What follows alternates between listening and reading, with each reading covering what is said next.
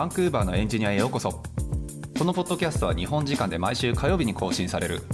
北米圏のテク業界やキャリアライフスタイルなどについてお届けしている番組です。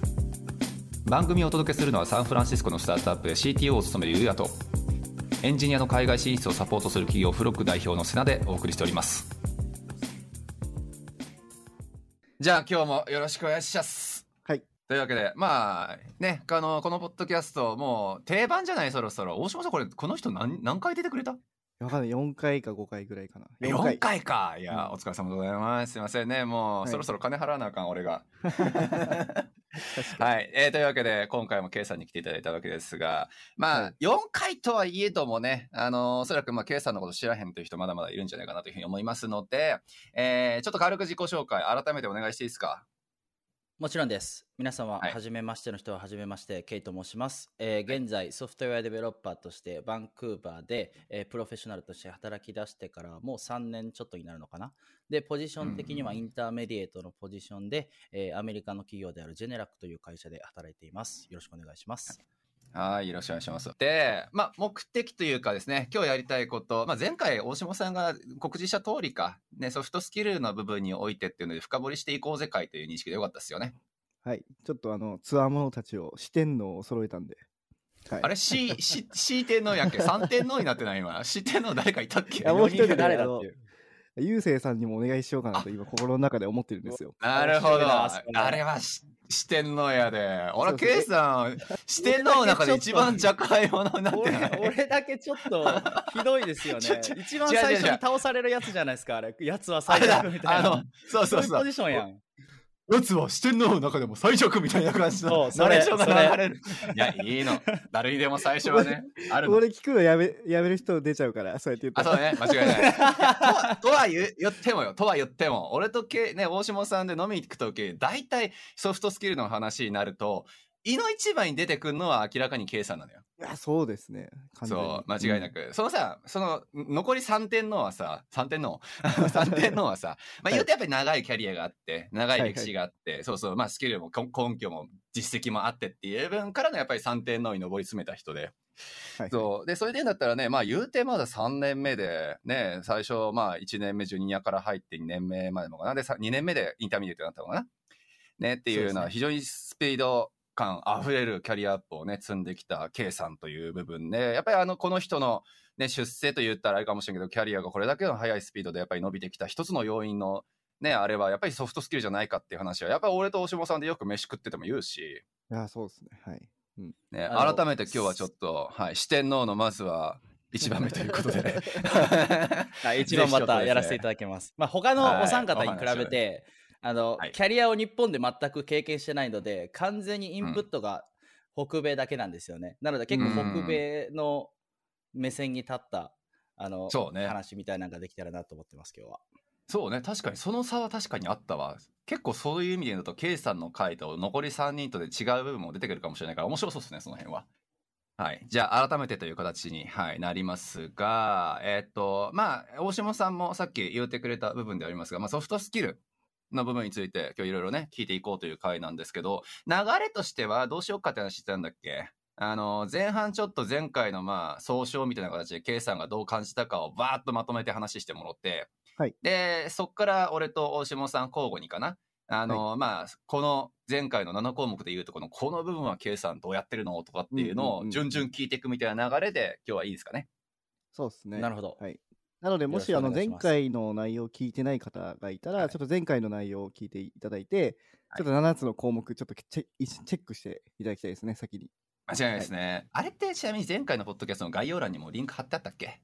あの記事のリンクもありますねあ、はい素晴らしい素晴らしい。いや、前回のさ、話結局さ、盛り上がって1時間くらいになったじゃないですか。1時間半ですよあれ1時1時間半ですね、あれ。前回バカだな。あれ、しくじったなって思ったのよね。もうちょっとまとめるべきだった。失礼。はい。えあの記事読むだけでもいいと思うので、ぜひね、見てから来ていただけると。あそうですねはいはい、いいかなと思いますので、じゃあ、改めてにはなりますけど、どうでした ?K さん。あの、1時間半のくっそ長ったらしい、あの、記事を、記事をね、記事というか、ポッドキャストを聞いていただいた上で、まあ、ソフトスキルがエンジニアとか、ね、テックの界隈のキャリアにおいて非常に重要だと。これはもう誰でもうんっていうところだと思うんですよ。うん特に北米においては。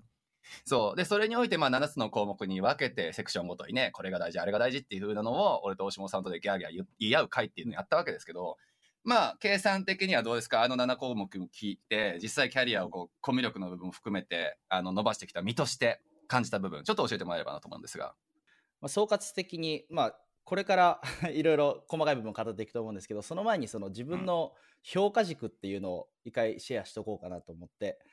で、はいはいその自分の評価軸が何かというと、そのいいソフトスキルが高い人間っていうのは、その前回お二方がおっしゃってた通り、いいやつなんですよね。で、そのいいやつがどういう人間かっていうと、他の人間の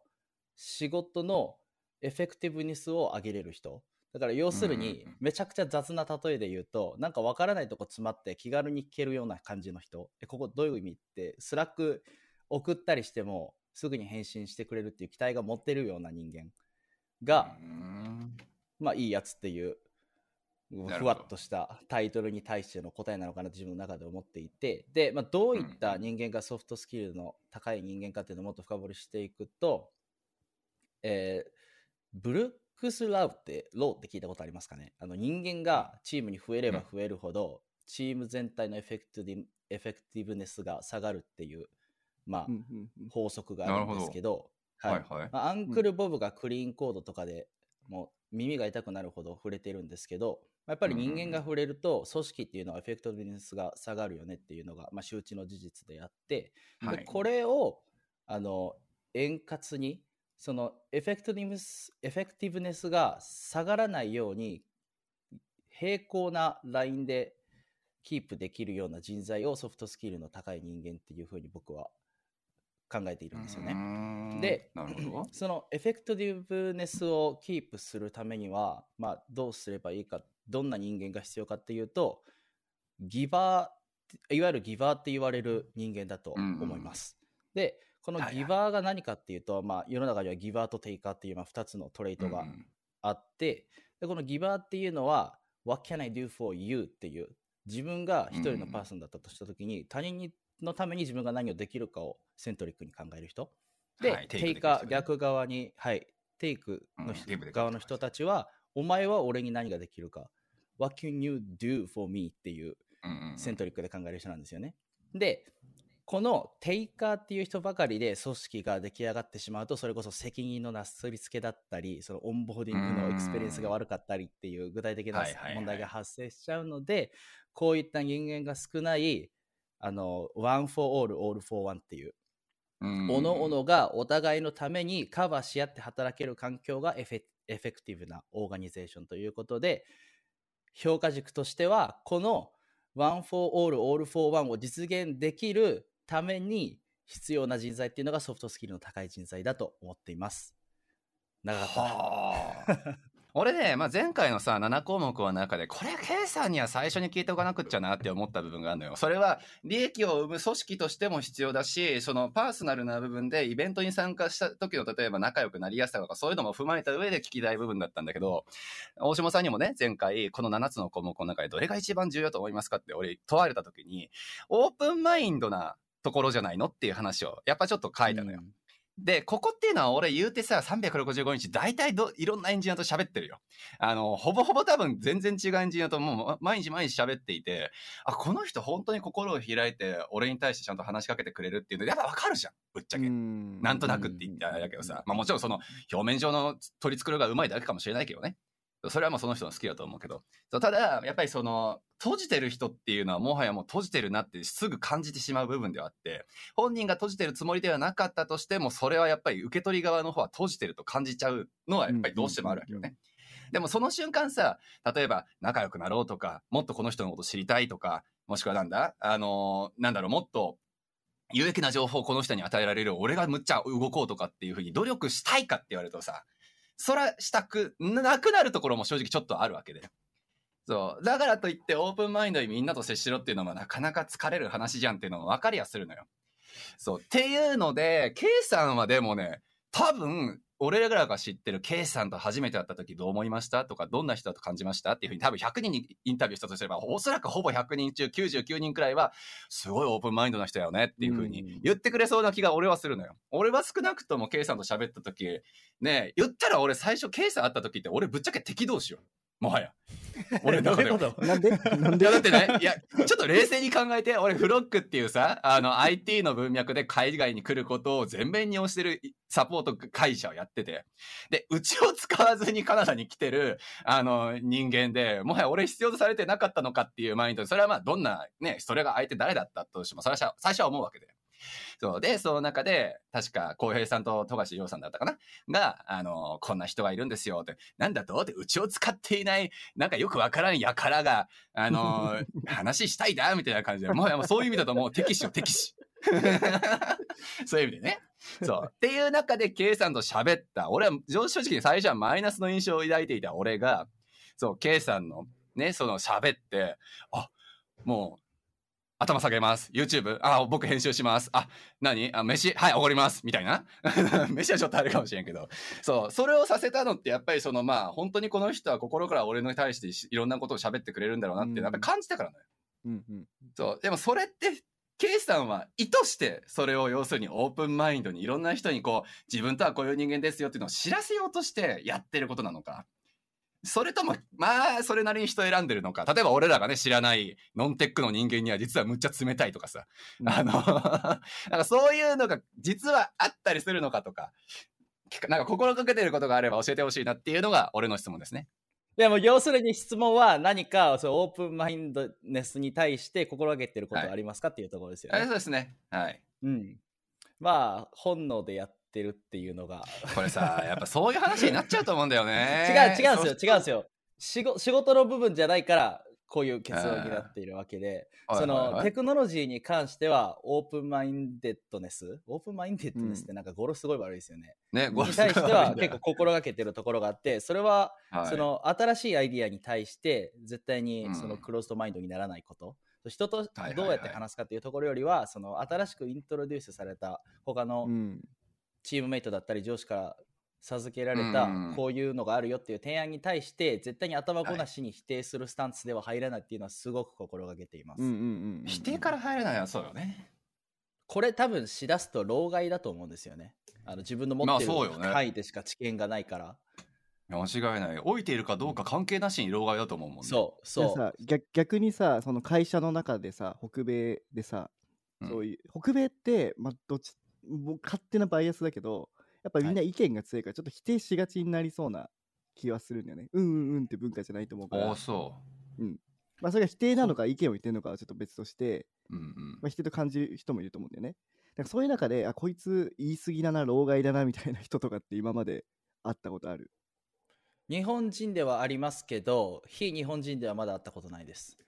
い逆に日本人ではあるんだ。うん。逆に俺も日本人ならすぐ思い浮かぶ。なんかこっちの人の、うん、 disagree って、その、うん芯があって、その意見がある上での disagree なんですよね。そうね。だから、うん俺みたいな若造が喋ってる disagree じゃなくて、いや俺にはこういう知見があるから、こういう理由で disagree だよっていうところまでちゃんと答えられるんですよね。でも、僕が老害だなっていう感じた人は、もう話にすらならないと。もうこういうテクノロジーがあるよって言ったら、あ、いやいや、俺これ嫌いなんだよねっていうところで会話が終了しちゃうので、はいはいこれは一緒に働けないなって思った印象があります。なるほど。いやでもそうなんだよね。それこっちの俺もさ、 disagree をさ、意見として捉えたことはあっても、あのー否定だと思って捉えたことって俺多分ほぼないんじゃないかなって思うんだよなんか感感じるんですけど、そのオープンマインドネスとアグリアブルネスをミックスして考えちゃう人が日本人に多いなと思って、う。あーアグリアブルネスはその他人の意見にどれだけすぐイエスっていうかっていううんうん領域でで、オープンマインドネスは新しい知見に対してどれだけ受け入れられるかっていう領域なんですけど、新しく入ってきた意見に最終的にイエスって言えばオープンマインドっていうわけじゃないんですよね。うんうんうんうん。なるほど。でそのこっちには確かに disagreeable な人は多いんですけどかといって、全く新しい知見に対して100% reject するような人は、まあ、一緒に働いた範囲ではまだ見たことないです。ていうか、そういった人は多分インタビューで弾かれてるので、そうよね。間違いない。あれなんだっけ？俺ツイッターで K さんとやり取りしてるときに、なんかインタビューでこんなバカな質問するやつは、もうそもそも、あの、蹴られるよね、みたいなやつ。あれもようよう考えてみたら、おクローズドマインドな質問だった気がちょっとしたんだな。うんあ失敗した時にえそうそうそ何をうそう。したかっていうので、他人をブレームする人は。そうそう、クレームしたりとか、いきなりちょっとね、あの、自分のことではなく他人を蹴落とすとかが入るみたいなさ、まあそれをオープンかクローズとかでちょっと文脈切るのはちょっと無理があるけど、そうね、やっぱりまあ意見としてっていう部分で捉える側、それからまあ、言う側、でも日本人は確かにそうよね。自分の言ってる A という質問に対して A という回答がこな回答が返ってこなかった時に、こいつ敵やみたいな。うん、なんかパーソナルに受け取っちゃう人多いですよね。うん、多い、多い。それは多いと思う、確かに。なるほどね。あとはやっぱその業界とか、あとはその会社のさ、レベルにもよるかなっていうのも思ってて、うん。そういうふうにさ、ある程度スクリーニングされているような K 君の会社とかだと、そういう人って入ってこないじゃん。でもさ、うん一方でさ、やっぱさ、ちょっとさ、あの、そういうのに漏れた人たちが 働く、ね、エンジニアの環境っていうのもあるわけでしょ。そうですね例えばス。タートアップとかって、やっぱ人材が少ないから、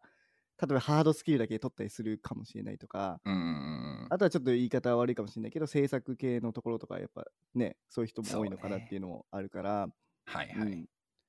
なんか、ケイ君は多分めっちゃいい人を見てるんだなってすごい思った。そうね、うんうんうんうん環境だよねってのも俺ちょっと思うね。やっぱ恵れまれてる環境にあなたいらっしゃるんじゃないですか、ずっと。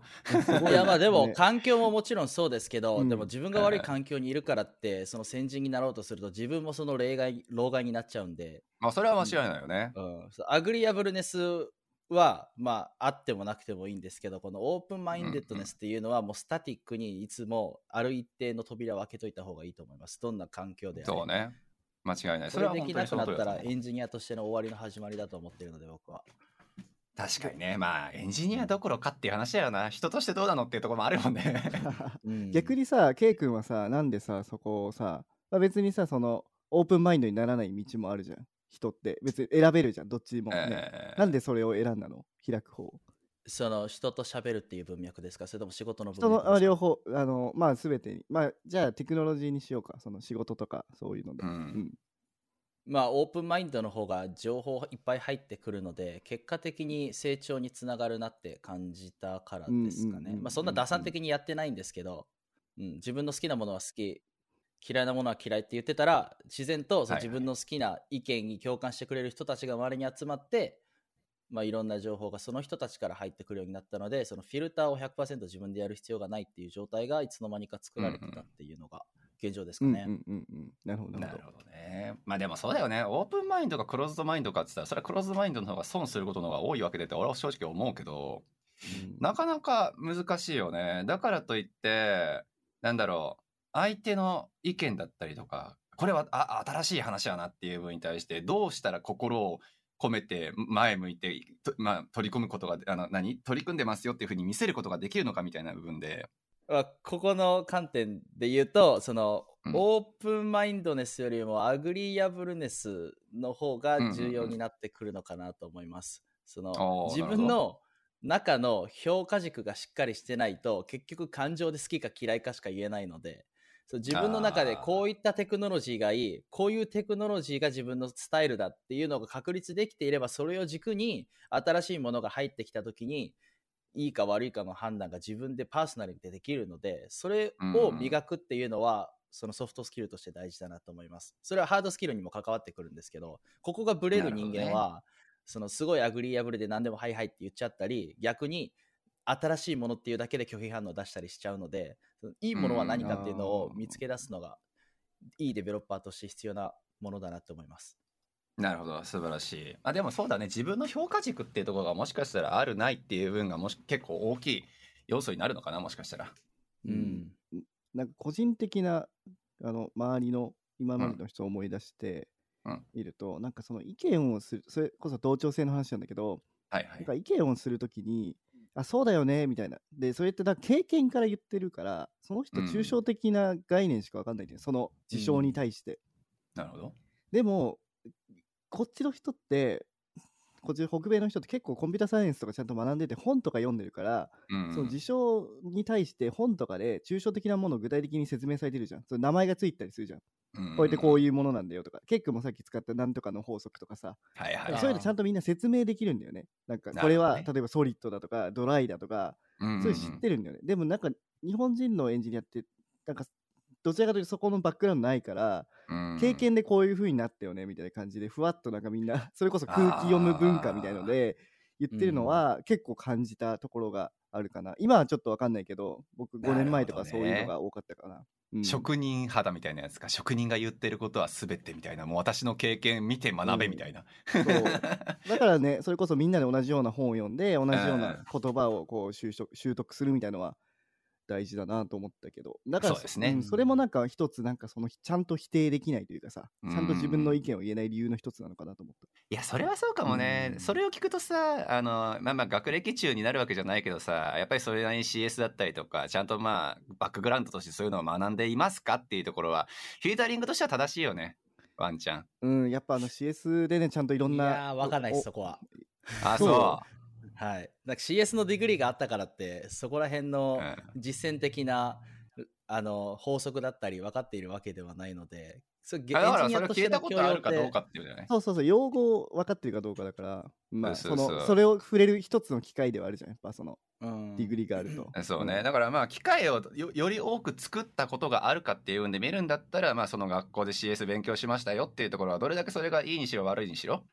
そうそううん。実践的であったとしても実践的でなかったとしても入りに入ってくる時の総量としてその知識の総量としてはあるはずだよねっていう。うん、そうそう俺もまあぶっちゃけそうそう。あの何 CS 出たからこいつすげえと思ったことはあんまりないけれども。うんうんそうそなんか例えば、あの、アジャイルプロセスの何がいいかとか、なぜ CICD でそのどんどん ship するのがいいかって、CS とかで学ぶんじゃなくて、例えばその僕とゆうやさんが一緒に読んだ Effective Engineer とか、プログマティックプログラマーとかから得た知見じゃないですか。エンジニアとしての教養ってこういうところから得られるって自分の持論があって、ここはその CS に行ったからって自動的にそのソフトスキルとして培われている状態ではないって感じてます。でも確かにその知識の総量は用意どんで絶対に違うと思います。う、うん、いやでもそれは間違いなくそうだと思うよ。だからそのオープンマインドになるためにあの同じ知識量というかねそのワードを例えばチョイワードチョイスだったりとかっていう部分が非常にまあ均一化されているのがもしかしたらその何？すんなり自分に入ってくるもしくは他人に与えることのできる一つの要素かもねっていう文脈からだったらね。そうそのまあ結局知識の総量、ワードの総量っていう部分がまあまあ影響してくるのかなっていうのは一個のじ論としてはありかなってイメージですよね。なんかあとふまあ、心膨らませるい必要ないかもしれないけど、うん。こっちの人ってさ、入るときにさめっちゃ勉強するじゃん。あの、はいアルゴリズムもそうだし、そうね。アーキテクチャのの試験とかもあるからそこでいろいろ勉強して本とか読むのかなっていうのも単純に思った。だからまあ大学とか、まあ、大学で行ってる人は漏れなくそういうのをやってるからみんなそうなのかなっていうのはあるかな、うん、確かに。はい、すみません。俺の質問がむちゃくちゃ長くなってしまいましたが、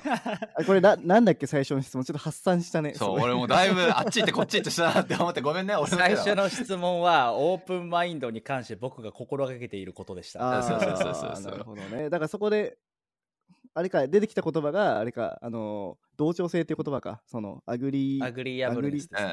うんそうだね。はいはいはい。間違いない。でもこれそうだよね。ワードが悪い部分もあるな。これ、だって派生しなくっちゃいけないじゃん、いろんなところにっていう。うんそうそう、うんこれだけじゃなかなか回答できないものだからね。失礼、ちょっと長くなる質問を選んじゃいましたが、ちょっとじゃあ次行っちゃおうか。大下先生のじゃあ選んだ、あれは。選んだ。いや、だからその僕はね、その人を助けるとかっていう文脈で言うと、なんかうんじゃあ結局全部チームワークじゃんみたいなのが思って、あーで、さっきのあの、ケイ君の話を聞くとね。で、まあそうなんだけど、仕事って。うんうんなんかそれでいいのって。どういうこと？いや、なんか、じゃあこれってこの前やった7項目って全部チームワークとに通じてくるのかなっていうのがあってさ。まあでもそれはあるんじゃないですか。俺もだってあの7項目の中で唯一、まあ、何？え？っと、え？っと思ったわけじゃないけどさ、チームワークはもう全部に影響するよね？って正直思ったよね、ある程度。うんうん。だからうん人を、人の生産性を上げるっていうのがうんうん。一つ目目標というか。これなんていうの？めちゃくちゃいい話、話？なんかクォートで、あの、トモさんっていらっしゃるじゃないですか。あの SF ではいはい Web3 の CTO をやられてるうんうんうん方なんですけど、彼が言ってたその人一人が生み出せる生産性っていうのはあの限度があってその生産性よりも他人を助けた時に発生する生産性の方が必ず量が大きいから、他人を助けた方がオーガニゼーションとしては結果が出やすいっておっしゃってたんですよね。なるほどなるほど。これも結構僕のあの今のソフトスキルとは何たるやみたいなあの、うん フィロソフィーの基盤になってます。えそれはなんでそうそうなるの？人を助けた方が総量は大きく。その助けることによって自分のこう生産性が下がる可能性もあるよね。例えば CICD う。ん。のプロセスをバリバリできるエンジニアがチームに1人いるとしてその人だけが全部触るっていうのって、まあ、たまにあると思うんですよね。その人がちゃんと他のチームを他のチームメイトを educate するなりドキュメントを残すなりして distribute できたらその人がいない間だったりその人が他のタスクを触ってる間にもチームメイトがそのプロセスに携われるわけでそうするとそのインプルーブメントにかかる時間っていうのがどんどん低くなっていくのでその生産性としてはもう大幅にアップだよねっていうのが文脈です。うんうんうんうんうんなるほどね。はい、じゃあまあそうだよね。そっか。まあ、他の人を、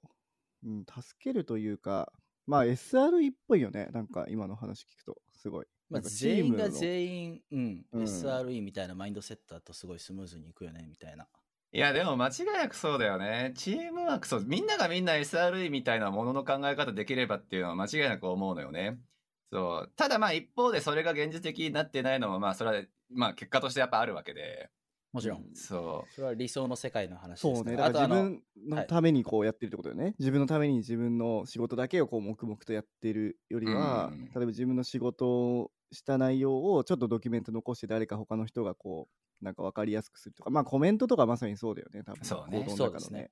う。んん。いやでもこの文脈はさ正直チームワークがとか個人のソリセルフソフトスキルがもう当然それも大事だけど正直それの文脈で言ってしまうと企業文化の方が俺は大事なのかなっていうふうに思っちゃうところもあるので、まあ、それこそまあこういうなんかその何あのドキュメンテーションにちゃんと残しておくにしたってさコメントをこういう時のタイミングでちゃんと他の人に分かるようにしておくだったりとかさそういうのもさ含めてなんか他人を助けようと思ったからやってる人はそれはいるんだけどけれどもみんながみんなそんなマインドを持ってるわけじゃないからそれをなんとかしようとするのが組織なわけじゃないですか。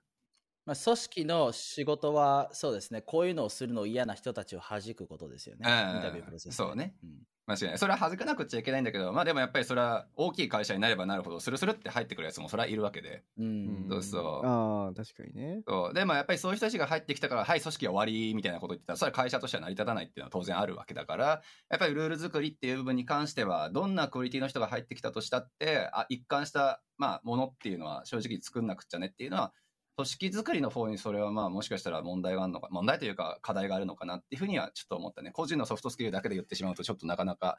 壁が見えやすいのかなっていう。うん。まあでも、一プレイヤーとして最大のプロダクティビティを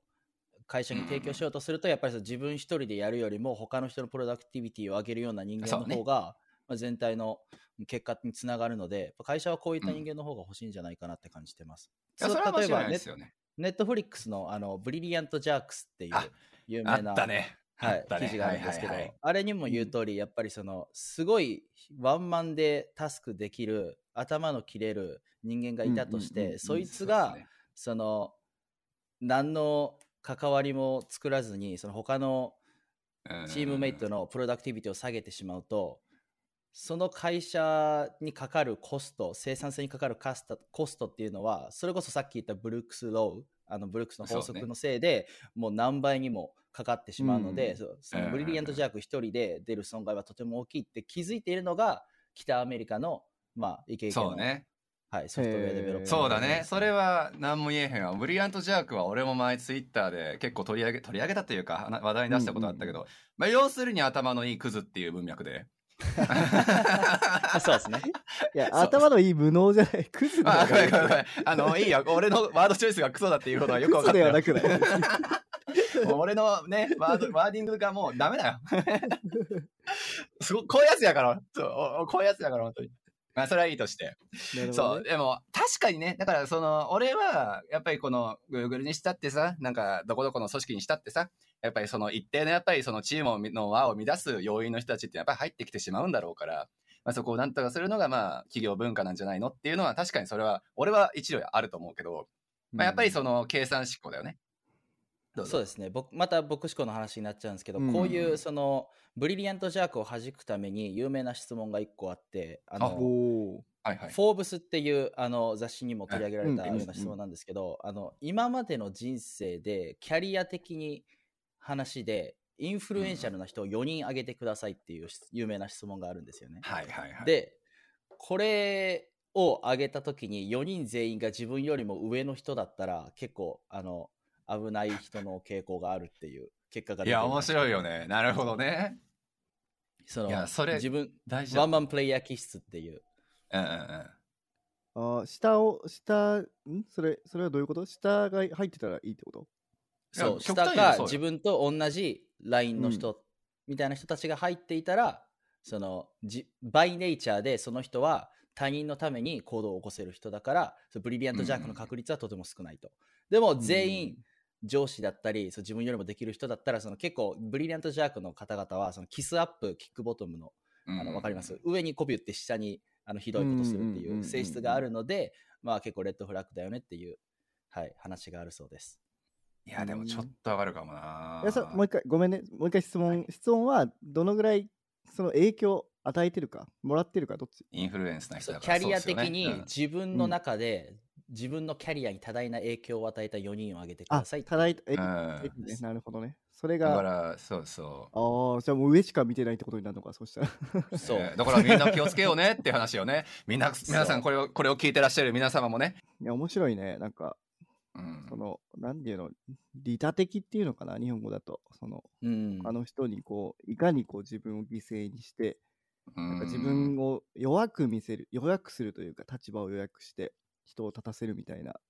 自分の限界を超えてまで人を助ける必要はまあもちろんないんですけどそれをするとバーントアウトしちゃうので。だからエンジニアリングマネージャーとかそういう人今までいたなっていうのはあって。うん。やっぱ彼らってまあほうん本当は自分コード書いてこうバリバリ活,、まあ、活躍というかはいはい。まあやっぱりそのコード書いた方がなんかよく見えるじゃないですか。で、それ好きだし、そういうのやりたいけど、それをあえてやんなくて、なんか自分は一番弱い立場でいいから、なんかこのチームをこう、上げたいって言ってるエンジニアリングマネージャーの人は前職の時にいて、あその人は今でもすごい尊敬してますね、確かに。うん。強い弱いっていう観点が結構薄いなって感じますなんかゆうやさんの言ううんその、強い弱いっていう単語に結構あんまピンときてなくてその働いてる人たち今の自分のチームのことを考えるとあんまりそのチーム間で立場の強烈強弱っていうのはあんまりないのかなって感じてますああ、さそれで言うと、さっきの文脈の強い弱いっていうのは、あそうポジション的に。なあなんかポジション的にっていうか、まあ、権限的にかな、どちらかというと。うん。なんか全部、こう、エンジニアリングマネージャーだから、オラオラっつって全部自分でこう決めていくんじゃなくて、うん。まあ、みんなのこう意見を聞いて、自分が一番なんか、なんて一番下のレイヤー、なんて下のレイヤーなんて言うんだろうね。ちょっと難しいけど。いやでもそれ結構あれかもね、うん。北米圏だと弱いかもしれないじゃん。エンジニアマネマネージャーよりもその辺のシニアエンジニアの方が稼いでるなんてことようあるわけでみたいな。うんうんうん。ねえ。なんかその辺で言うと結構なんか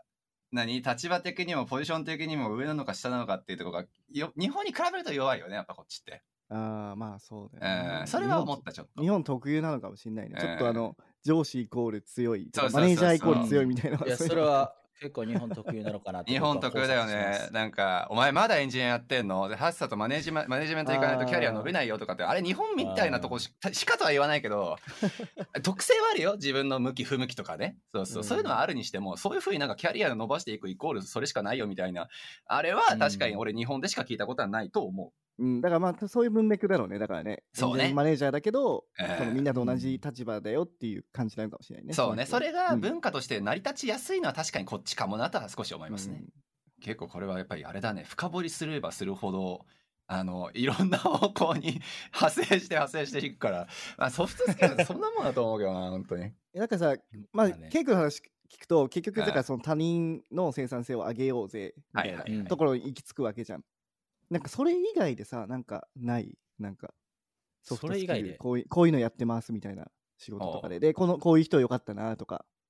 今まで見た人がそう僕の会社とか前の会社とかでそうすごいできてた人がそうだったから今うん僕がこういうアウトプットになってるんですよね。そのうんうんうんギバーの傾向にあるっていう。うん。うん。いや、これだってあれだって、俺、さっきからちょっと話聞いててさ、仮に今、K さんが、まあ、わかんないよ。日本の例えば、年収400万くらいの人たちばっかりが集まるような SES, SES の、例えば会社かなんかに入って、で、そういうところに、例えば2年くらい働いた後で、今この話を聞いたときに、あの、おそらく、できない人ってどういう特徴があってみたいな話がやん、てんこ盛り多分出てくると思うよ。あそう、それは多分ある。そう。だからさっき大島さんも言ったけど、やっぱ環境はそ正直相当大事だってやっぱ思う。そればっかりは。うんあー確かにねなるほどね。そうそう。だし、やっぱりその、ね、のさっきのまあネットフリックスがいい例やけれどもやっぱりその、ブリリアントジャークを例えば排除するもしくはそういう人たちを入れないためにはどうすればいいかっていうアンテナ立ててるのってやっぱり北米やもん。うんそう。だとは思うから、やっぱりそういう文脈でも、まあなんか、学歴が例えば高ければ偉いとか、上司が長いことつ働いていたらこの人は偉いだとかっていうカテゴライズがすごく曖昧なのはやっぱりこっちで、それはいいところよね。うんううんん。そう。なのでやっぱりその K さんに対してっていう部分で、なんか、じゃあ、コミュ力、チームワークを乱すやつの特徴はって聞いても、あ俺多分、あなんかピンとした多分回答あんま返ってこないんだろうなっていう。ふうには思ったけど、そんな。お互いを助けろとは言いますけど、その、じおた自分が他の人を助けるって言ったら他の人は自分を助けてくれるっていうことですからそうね自分が、うんそう10分20分使ってあのフィギュアアウトしないとダメだったところ他の人がポンって答えくれるような環境が理想ですよねそしたらもうお互いスラックバンって送るだけでもう次進めるいやーペアプログラミングをよくできる社風もそういうのがその推進されてとてもいいと思いますバディシステムとかそうね。でもさ、チームマークでその他人に与えることが大事っていうふうに気づくのってやっぱ与えられた時よねっていうのも思うよね。そう、だから、そうそう、なんかうん。さっきの K, K さんが言ってた最初の、まあ、ギバーなのかテイカーなのかっていうので、自分が例えばずっとずっとギバーしかやってないって言ったらもうギバーばっかりやってても多分人生おもろねえよっていうふうな回答になってるかもしれないし、うん。そう、でもちゃんとテイクする瞬間がやっぱりその人には訪れるわけで、その時に、あギバーやってりゃテイカーにもなれる。で、ギバー100回やったらテイカー100回やれたらもうもっと俺レベルアップできるみたいな。うん。その感覚にまで行くと、おそらくその人はそのチームの中で、まあ、ギブすることの大切さっていうのをむちゃくちゃ多分認識するんだろうなっていう、だからそういうなんか流れはありそうですよね。うん。うんなるほどね。難しいね。やいいチームが大事。ということで。面白いねはあははい One for all all for one ですはい、素晴らしいです。いやそれ全員が全員それ僕みたいなマインドセットで働いてるわけじゃなくてそれこそこれを本当に実践できてるなと思うのはそのその前この前瀬名さんと一緒に編集したベンジャミンっていう同僚うんうんと、ああそうもう一人エンジニア？はい、オランダ人のエンジニアなんですけど、彼ともう一人上のジャスティンっていうアメリカ人のエンジニア2人いるんですけど、本当にこの2人ぐらいです。僕の会社でもこれを能動的にできているのは。いや、でもさ、やっぱりさ、これって会社じゃな、だけの話じゃ収まらないのね、やっぱり。あの、この間のさ、ヒロシさんとこのしゃ話にも多分全く同じことが言えるけどさ、ふ例えばフロッグのコミュニティとかでさ、あの、初めて来た人に対してコメント1個残して、ようこそバンクーバーへって僕はこういうことやっていますね。なんか困ったら何でも言ってねって一言つけてくれてるのよ、ともさんとか、あの、ヒロシさんとかは。うんあれってそれは俺の立場からするとむちゃくちゃありがたい話で。うんそう。ああいうことでやっぱり一言声をかけるって、それは初めてバンクーバー来て、それは怖いことだらけじゃないですか。ね、うん初めての海外の人もいれば。で、そこに一言ポンって声をかけるって、もはやギブしかしてないわけじゃないですか。うんうんうん。そう。でも、その人も助けてるし、そのコミュニティを応援してる俺も助けてるし、で、そういうところでやっぱりコメント一言 give してくれると、それに対して俺も何か返したいなって思うし、そう、受けた人も当然その人が仮にえ偉くなったら、それは返したいしっていうのって、そう、やっぱその give の大切さをすごく分かってるなって、あれ、ヒロシさんの回はやっぱ思ったのよね。そう、そういうところにじゃあ、あの、やっぱりその give するだとか、 one for all, all for one のね、やっぱりその意識っていうのが非常に大事というのが、K 先生のじゃあお話ということでよかったですかね。そう。にしても、まあ、このね、ポッドキャスト聞いてくれてる人たちって、まあ、やっぱりその、今から海外行くぞとか、あの、海外で就職するぞ、もしくは海外に挑戦するぞみたいな、まあまあ、それなりにプラス思考って言ったらあれかもしれないけど、まあ、挑戦思考が強い人が多いわけじゃないですか。はいはいはい。で、俺はやっぱりそういう人たちの声をもう1000人、2000人と聞いてきて、この人やっぱり、あの、うまくいくかもなっていう人と、まあやっぱり、まあ俺の見解やけれども、ちょっとなって思うのって、やっぱり正直そのソフトスキルの面が目立つと俺は思っていて。うんう。ん。そう。で、まあ、ケイさんのさっきの話とかも、大島さんの質問の部分とかも、やっぱり、例えば会社に入って、それをどうエフェクティブに回すかっていう点やったら、むちゃくちゃ大事だと思うんだけど、うんそう、さっきの最初の冒頭のマインド、くあの、オープンマインドの部分もそうだけど、どうすれば自分がそのソフトスキル高いですよっていうのがアピールできるのかっていう部分？要するに、その組織に入る前の段階よね。面接とかの段階でもいいよ、それやったら。うんうんうん。そう。その時に、要するにソフトスキルが高いと思わせる。さっきのじゃあ、K さんが言ったね、あの質問とかもそうだけど、なんかテクニックあれば教えてほしいなっていうので、どうぞ。まあでも、相手にそのソフトスキル高いなって思ってもらおうと喋ってるわけでもないので、はいはいはい。まあ、そうですね。一番のコツは多分嘘つかないことですかね。やっぱそこが出てるとお、思って話も変になるので、うんまあ、自分の知ってることを自分の知見で話して、でそのうん相手の質問に対して、うんまあ、自分の知ってる情報を答えて、で、キャッチボールして。うん、それだけで会話って成立すると思います。ほら、っていう風な話をするとさ、ソフトスキルが、いや、絶対そうだって。それで、その文脈で言うと、例えば本当にその、まあ何？明らかにソフトスキル面でちょっと面接落ちてんだろうなっていう人。まあ要するにギ、あの、コードはむっちゃ書いてる。あの、うんし、まあ GitHub 上の例えばステータスで言ってもむっちゃ高いし、職歴もしっかりしている。みたいな人が、そうそう、割と面接落ちんのよ、やっぱり。それはね多分ね、あの、エンパシーに関わってくると思います。ああ、なるほど。そのソフトスキルが低い、まあ、そ 無理やり他の言葉に変換しちゃうとコミュ力が低いってよく言われる人って、あのうんう相ん手の,、あの立場に立つ余裕がないと思うんですよね。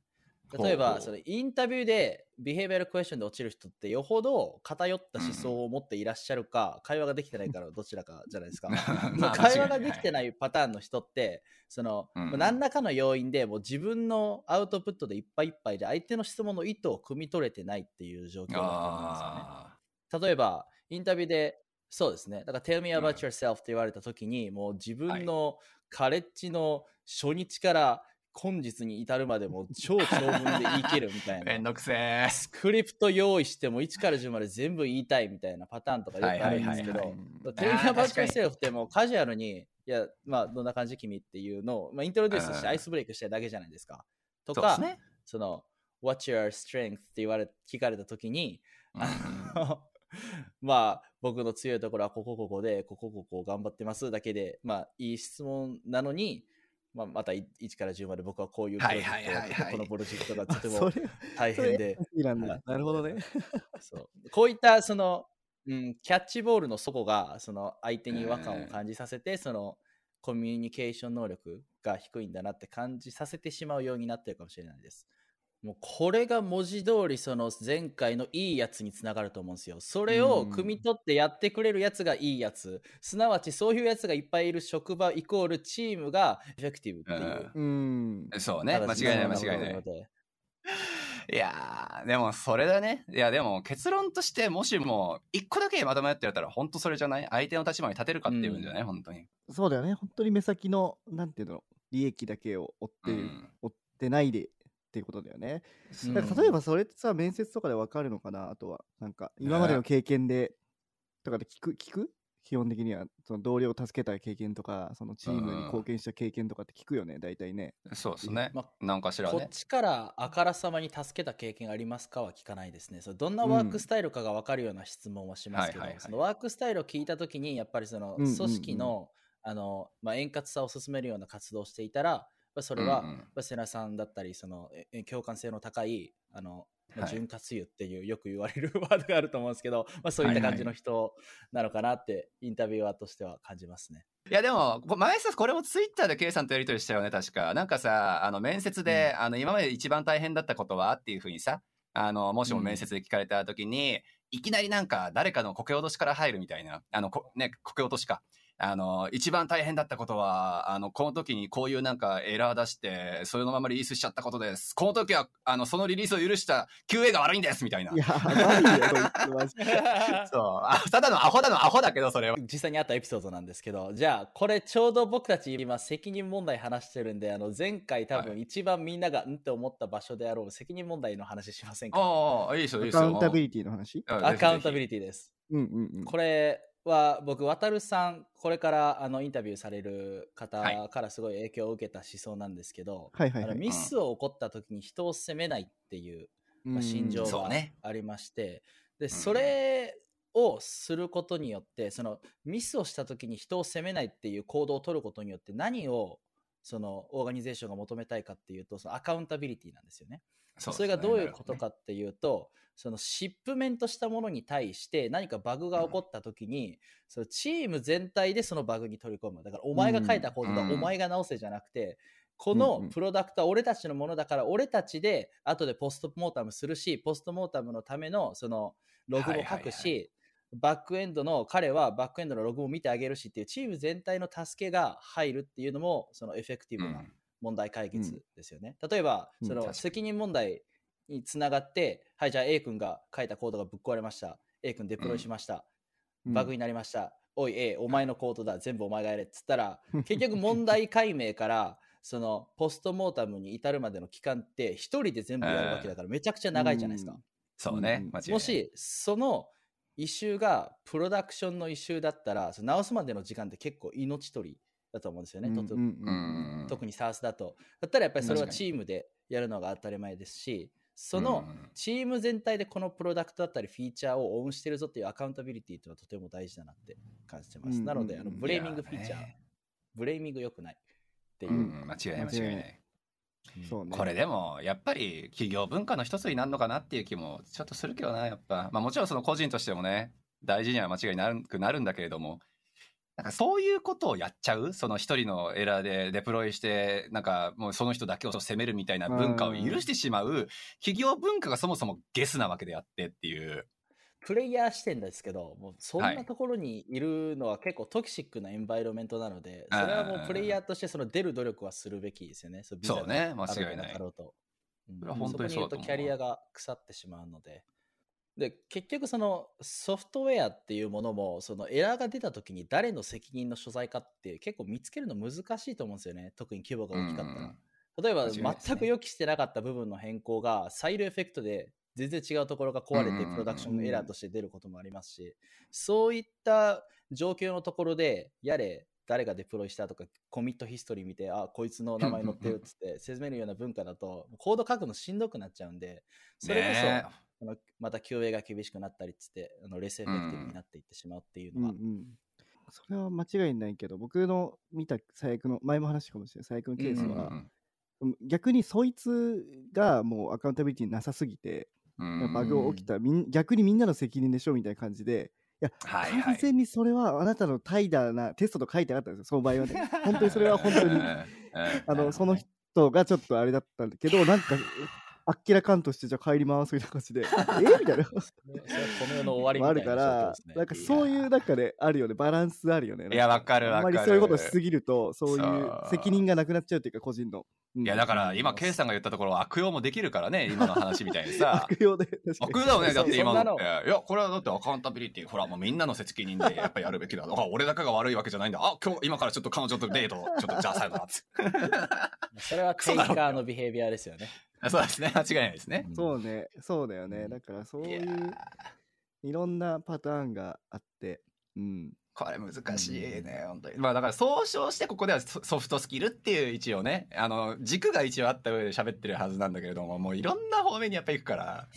まあまあ、ふわっとしますから難しいね。ソフトスキルっていうことそうなんだよね。そうそう。で、どのチームでもどういう企業でも organization でももう必要なものっていうのも絶対分かってるんだよと。うんそう。うん分かってるんだけれども、そう、本当にふわっとした物言いがやっぱり多いから、このね、前回のくじみたいな夏に一応分解してくれて、それでもやっぱりいろんなとこ派生するから、まあ難しい話題よ、やっぱ。例えばさ、まあ、はい。ケイ君はその、はい。い、ろんな人を見習ってやってきたわけだけど、周りにそういう人がいないはい。場合もあるじゃん。でも確かに。これからじゃあ、うんそのいいまあいいエンジニアはやっぱソフトスキルがいい高いから、まあ、そういうふうにならなくちゃいけないっていう考えた時に、どういう心がけでいればいいんだろうっていうのがすごい気になった。なんかそのギバーでいるべきなのか、あなんかアカウンタビリティを高く持つべきなのか、まず何から始めればいいんだろそうですね、ジュニアデベロッパーと仮定するなら、やっぱりオープンマインドってネスがとても大事だなと思います。その上に、うん上にっていうか、メンターたちにその教えられた知見だったり、ティップスをもうちゃんとスポンジのようにアブゾーブする心意気が大事だなと思います。うんうんうんまあ、いいところに入ったっていう前提の話になっちゃうんですけど。まあそうですよね。まあ、悪いところに入ったら逆にその人たちを反面教師にしてそうですね。うん、まあいやでもそそれもさ反面教師になり得るのかそれとも本当に全面的に真似するべきなのか判断基準がないからジュニアなわけでっていうところもあるよね。思うのがはいあの結構エンジニアとかキャ、まあ、何でもそうだけどキャリアって、うん一番最初の仕事めっちゃ大事だと思ってて一番最初の上司に超影響されるじゃんやっぱその人のさね、やってたことをやっぱ模倣しちゃう時ってあるじゃんその後で。うんでそれを形成するよね自分をね。で会社の文化とかもそうだし。はいはいはい。でそれで言うと僕はたまにあそあの時のあの人のあ振る舞いをしてる嫌だなって思う時あるんだよね。その人はあんまり結構頑固親父みたいな人もいたから中に。ああそう。ん、だから本当にそこね最初に入る会社ってめっちゃ影響するなって思って。う。なるほどね。まあでも確かにね結局関わってくる人間が自分を構成するなんて有名な話じゃないですか。そうね。だからうんいいとこにいいとこに入るっていうかいい人がいるところに入るっていうのは本当に、ね。うん、いや難しいよ。やっぱりそれジュニアは特にね、うん選べないからねもはや最初は。そうそうそうそまあ、仕事ももちろんそうですけど、やっぱりそのコミュニティに顔を出して、そのとてもいい知見を持った方々と触れ合うっていうのも大事だなと思います。僕も最初の会社、確かに。あのおせちにもいい環境ではなかったので、リードもなかったし、知ってます。ジュニアだけでコード書いてるみたいな状態だったんですけど、そこでブッククラブに行って、そのそれこそトモさんとか、マうんサうん渡るさんとか、まあ、浩平だったり、そうゆうやさんと出会って、そのいろんな人たちのその仕事論だったり、そのブッククラブはいはい。で通して得た知見がベースになって、そう今の僕のこの凝り固まった考えになってきてるので、そうまあ、全員が言ったらメンターみたいな感じですよね。そうよね。会社は確かに K さんもねそんな最初どうかわからんかったけれどもその得たコミュニティがやっぱりすごくもうさか、ね、水を得た魚じゃないけれどもあこれがそう真似するべき対象なのかっていうのがいるとさ、そう。で問題なのはいない人で。そうそれも。そうコミュニティにも入っていないしあの、うん。いい組織にも属していないしなんか全てが全て自分で何とかしなくちゃいけないみたいな人はもはやもうもう運でしかないと思うのよ本当に。いやでもねそれを結局あのやってるのがまあ俺俺っていうかまあフロックの仕事だからそれは本当にコミュニティをねやっぱりまあよちゃんと活用できる人はそこの心配は俺あんましないのよね。うう、ん、だからカナダっていうかバンクーバーいいよね。やっぱそのうん。エンジニアコミュニティ日本しか特にさ日本から来る人ってやっぱ日本人がやっぱ最初いい最初はね。ううん。ん、だからそこがなんか基盤があるからねケイ君みたいにねそういう入り方。間違いない間違いない、うん。そうそう。いい悪いの判断も最初聞かないからね。日本だとなんかもう喋ることすらはばかれるようななんか格の人間たちばっかりなんでバンクーバー。それはジュニアとしてとてもラッキーだったなと思います。そのなんか例えばさそのケイ君が最初に言ったあのブッククラブで僕とかその渡るさんとかうんトモさん結構シニアな方がいてさでもさ、一方でさやっぱ来ない人もいるじゃんそういうところに。そうね。でその行動するかしないかでケイ君って毎回絶対必ずいたんだよね。ね。すごいよでね多分決めてたと思うんだよね絶対来るって。で必ず、うん。多分1個ぐらい発言もしてんだよね。そん言っていみればさやっぱジュニアだしさやっぱ僕とかケイ君たちだったらちょっとなんかねするのなんか変なこと言ったらどうしようとかさそういうのもあるじゃん、でそんな中、毎回ちゃんとあの参加してちゃんと質問もして、うん。ねそれちゃんとコミュニケーション取ってっていうのでしかも来る来るっていうのも大事だし、ね。うんだからなんて言うんだろうそのそそれってソフトスキルなのかなと思って。なんかさ、ねどこに当てはまるんだろうそれって。いやソフトスキルではあると思うけど行動力。言言ってしまうと度胸だとは思うんだけど。レジリエンスだったり、なんか、うん、あーあるんでしょうけど。あるんだろうねでも多分ねあの今このポッドキャスト聞いてるジュニアの方々に朗報なんですけどあの僕確かに発言しましたけど、何のこっちゃ分かってなかったです。あでもダさいムクエスチョン。ダムちょちょクエスチョンっと待ってでもいやでもそれに対しては俺大下さんの一言いまだに覚えててけ K さんがあのすごく初歩的なあの質問もしてくれるからみんなが、あそこ実は聞きたかったんだよねっていうところもちゃんとわかるみたいなのは、うん。ダムクエスチョンから進歩してやっぱりそれがグッドクエスチョンになることもそれはあるわけじゃないですか。うんうんうんだから dumb か good かみたいな部分の判断ってそれはまあ多分質問する側は一旦考えるべきじゃなくておそらく。うんもちろん本当に本当にクソ中のクソみたいなことは言っちゃダメだけど あの関係ないそそんなんじゃねなかった。えななな何かそれを言ったかというと、はい実は僕とかさ、その多分あると思うんだよね、そのシニアの人には分かんないところ。うんでもさ、ちょっとさ、やっぱ恥ずかしい、分かんなかったら恥ずかしいみたいなのあって、自分後で自分で調べようみたいな思うじゃん、すごい聞くよりは。いいいなるほどねでそんなのなしに、もうケイ君はバンバン、なんかこれってなんすか、これってなんすかっていうのを聞いてくれたから、だかうんうんらその議論がこう、いい感じになって、いい方向に進んだっていうのはありますよね。うん。ありがたい。いや、素晴らしい。で渡るさんのその There's no such thing dumb question っていうクォートがあって、うんそれもすごい助けられました。あ聞いていい環境なんだっていう。これをジュニアに言ってあげるだけでも、やっぱりその入ってきた新しい子たちは会社でうんうんうん働きやすくなると思います。そうだね。これ難しいな、本当に。自己認識だ多分それはセルフアワーネスだと思う、ああ、そうか、このね。君って自分がそのやっぱその中では一番知識がないっていうのを知ってたし、うん。なんかそういうのを分かった上でご質問してるからなんかすごいいいなと思ったよなんかその何でも一番何でも聞ける逆に聞けるって言ってたもんねなんかねうん バカになれるみたいいやに言ってたもそうんね ね。実際いバカでやですもさ、いや、でもそれバカかどうかっていうのはちょっとまあ人によってはね、すごくネガティブに捉えられるから、俺は違うと思ってて。あのー、いや、だってさ、俺、本当に例えば CS50 みたいな、例えばハーバードのね、あの CS のコースとかのうん講義聞いてても、えらくなんか的外れな質問する人やっぱいるじゃん。そう、うんなんだけれども、ちゃんとそれに対して答えてるじゃんね。先生が。でも、あれは正直文化なのかなとはちょっと思うとこあって、なんか、こんなくだらねえ質問したお前は晒し首やみたいなとか、ちょっとあるじゃないですか。特に日本の小中高みたいな学校とか。そう。でもこっちって本当に、その質問をすること自体に対して咎めるっていうのって、あんまり見たことなくて、本当にわけわかんない質問じゃない限りは。うん、しかもさ先生からしたらさそれがギバーだよねその人がそうね。だってさ、うんそれを噛み砕いてまたさあのみんなが本当はみんな分かんないところをちゃんと言ってくれてるわけでしょ、でそれでまた噛み砕いてこう説明する機会を与えてくれるっていうのはさめっちゃ嬉しいじゃん先生からしたらいや、そうよね。うん、あ、ここが引っかかっていた。あ、これをじゃあ噛み砕いて説明すればいいんだ。これは発見だっていうね。うん、そうそう、すごくプラスなことなのにもかかわらず、すごくなんか上から目線で高圧的に行く人は確かにいるよなって思うし。うん、このじゃあセルフアウェアネス今僕ら喋ってるんで、あのチェックしたところ一つお。言いたいんですけど、なんか前回ゆうやさんがその自分の価値を知りたくて転職活動をたまにしてたみたいなおっしゃったじゃないですか。うんうんうん。あれ最近僕がすごい追ってる TIO っていう THEO っていうあのデベロッパーの YouTuber がいるんですけど彼もすごい一押ししてて、具。体的なペースとしては半年に1回そのマーケットに出て、そのオファーをもらうことで自分の市場価値を常にうんレイテストで知れるみたいなおっしゃってて、こういうのやっぱり感覚でできるからゆうやさんってすごいデベロッパーなんやなっていう媚び売りをしに来ました。ありがと これ、着地点磨かれへん、磨かれれへんかった途中で。はい。いやいや。うこれを上げてくれてありがとう。でもなんかさ、これ、いや、それはでもね、俺もすごく思ってて、でも転職っていうワードに対してのネガティブさなんなん日本の？あ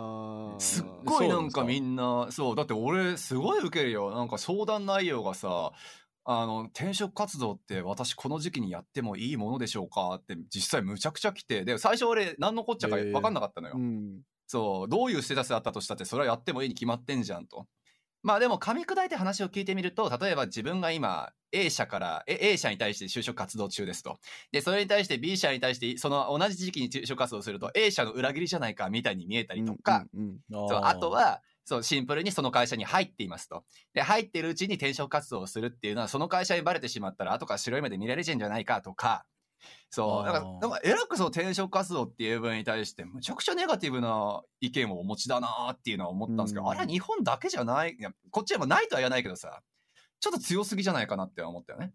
まあでもこっちはもう向こうの都合で平気でレイオフしてくるんで、ねえ。それに対する義理は感じる必要はないんじゃないですか、ね。ないよね。そう、だから、ビザの、例えばまあ、俺らね、外国人だから、うん。永住権の申請してもらっていて、その会社でしか働けないステータスだよとかだったら意味はわかるよ。うん。ああ確かにねそう。でもそうじゃない状況でオープンワークでどこでも働いてもよくって、なんだったら、まあ永住権持っててそのアホな質問する人あんまりいないんだけど、そう、まあ、っていう日本から来たばっかりの人とかって結構それ多くて、へえほら、大島さんの前回の、あ自分の価値を調べるためにあの転職活動すればいいじゃないかっていうのに対して俺日本からなんかバッシング来ないからちょっと心配だったもん。やべえやべえやべえっつって。あとで僕ねそれしてよかったのが、もちろんその市場価値を分かるっていうことなんですけども、うんうん。なんか僕はもうそのエンジニアと話すのが好きだからそこの会社行って話してなんかちょっとテックスタック聞いたりとか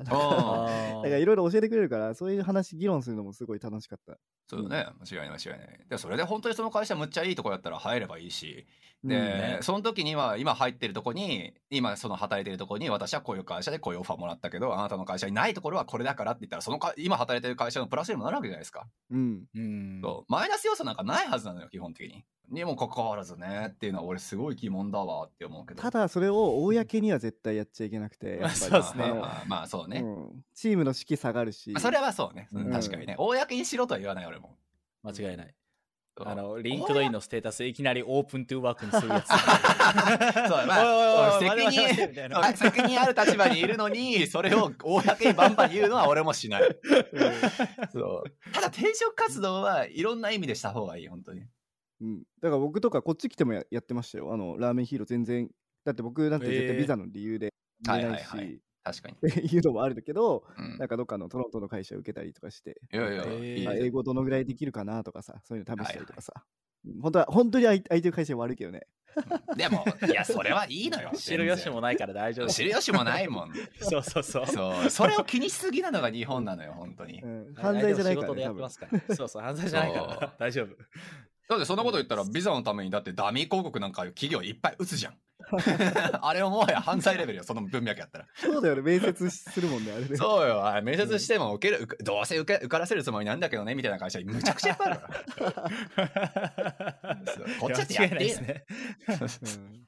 あと、このセルフアウェアネスで、えあの、うん。もうちょっと自分で大切だなと思った点があって、あの、はいはいい。い、いいチームにいるからこそのデメリットっていうのがあって、あのほ、ミスをやらかした時に怒ってもらえないんですよね。まあ、怒ってもらうっていうのがおかしいっていうのを前回言ったと思うんですけど、その、うん自分が明らかにおかしいこと言ってるのに、その、お前はおかしいって言われることがあっても、いや、お前それ直した方がいいよとは、まあ、言われないんですよね。なるほどで、ここでセルフアウェアネスがラックしていると、その欠けていると、うんまあ内省できないから、また同じ失敗を繰り返しちゃうんですよね。なのでね。そのミーティングとかで明らかに自分がおかしいことをずっと発言してた後とかは、ちょちゃんと振り返って内省するようにしてます。2回も3回もでも同じ失敗してたらクビなんじゃない？こっちやったらまあ、それもそう。やっぱりその怒られるまでわからない、やっぱ二部鎮さんっているんで、そうはならないように、やっぱそのセルフアウェアネスっていう観点で言うと、その自分がおかしい発言してたなっていう反省は絶対にある方がいい。これもオープンマインドネスに若干つながる部分があるかもしれないんですけど。うん。うん。間違いなく似たところもあるなとは思うけど。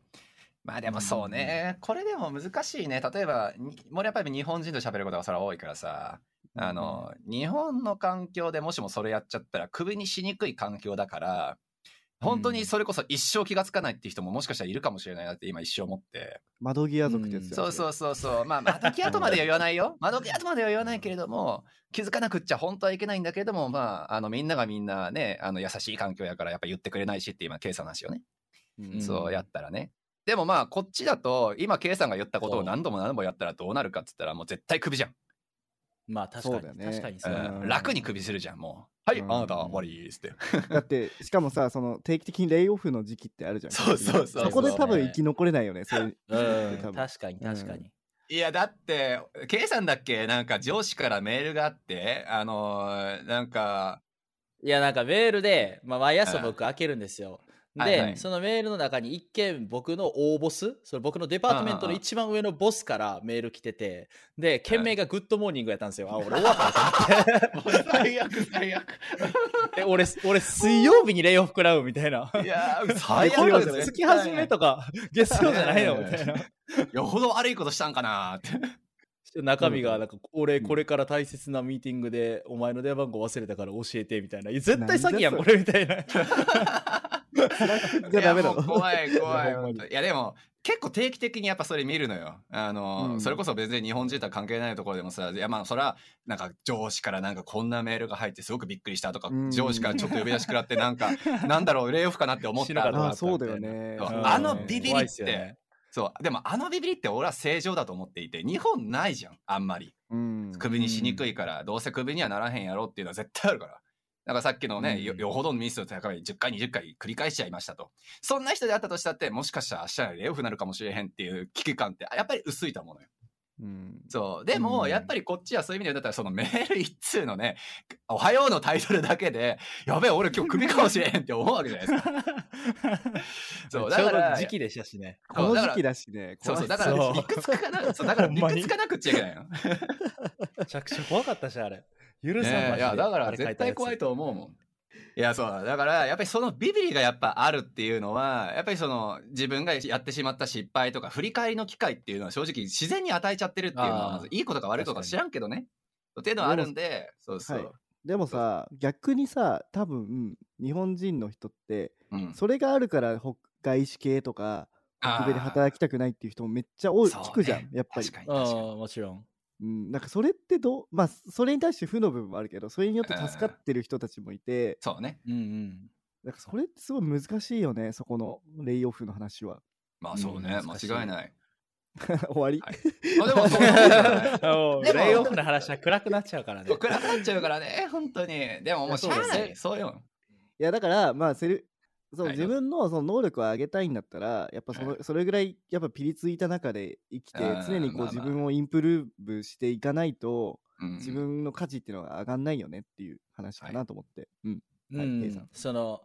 体力体力ってないね。んあの自分の能力を上げるためにどうするべきかっていうそのさっきのゆうやさんの発言でうん。もう一個足したいんですけど、あの comfort zone ってあるじゃないですか仕事してると、はいはいはい。自分が慣れ親しんだ領域みたいな。うん。でもデベロッパーとしての成長って一定の期間働くとそこの外に出ないと発生しないんですああ、間違いない。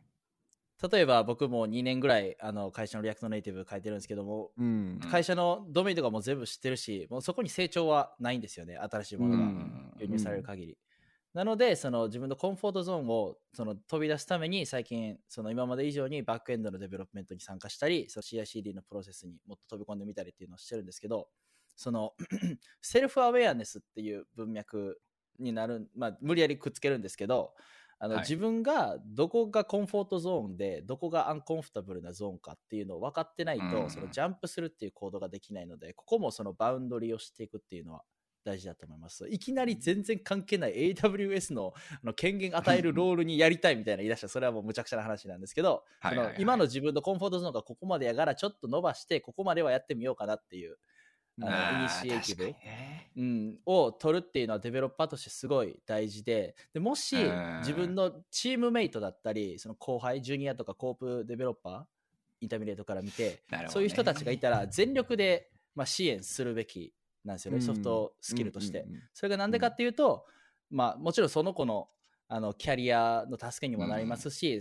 結果的に会社全体でそのチームの得意領域が広がってその development の flexibility が上がってやっぱり effectiveness が上がるっていう結論も出るので、やっぱりその comfort zone に出るっていう initiative を取ろうとするのとその出ようとしてる人をもう背中を押してあげる。例えばそのバックエンドの人がフロントエンドやりたいって言ったら、まあ、そのペアプログラミングしてあげたりそのドメインの knowledge share をやってあげたり、そのドキュメントどこ読んだらいいよとかも軽く Slack してあげたりみたいなのはすごい、うんうんあの effectiveness が上がるいい tips です。うん自分いや間違いないはい。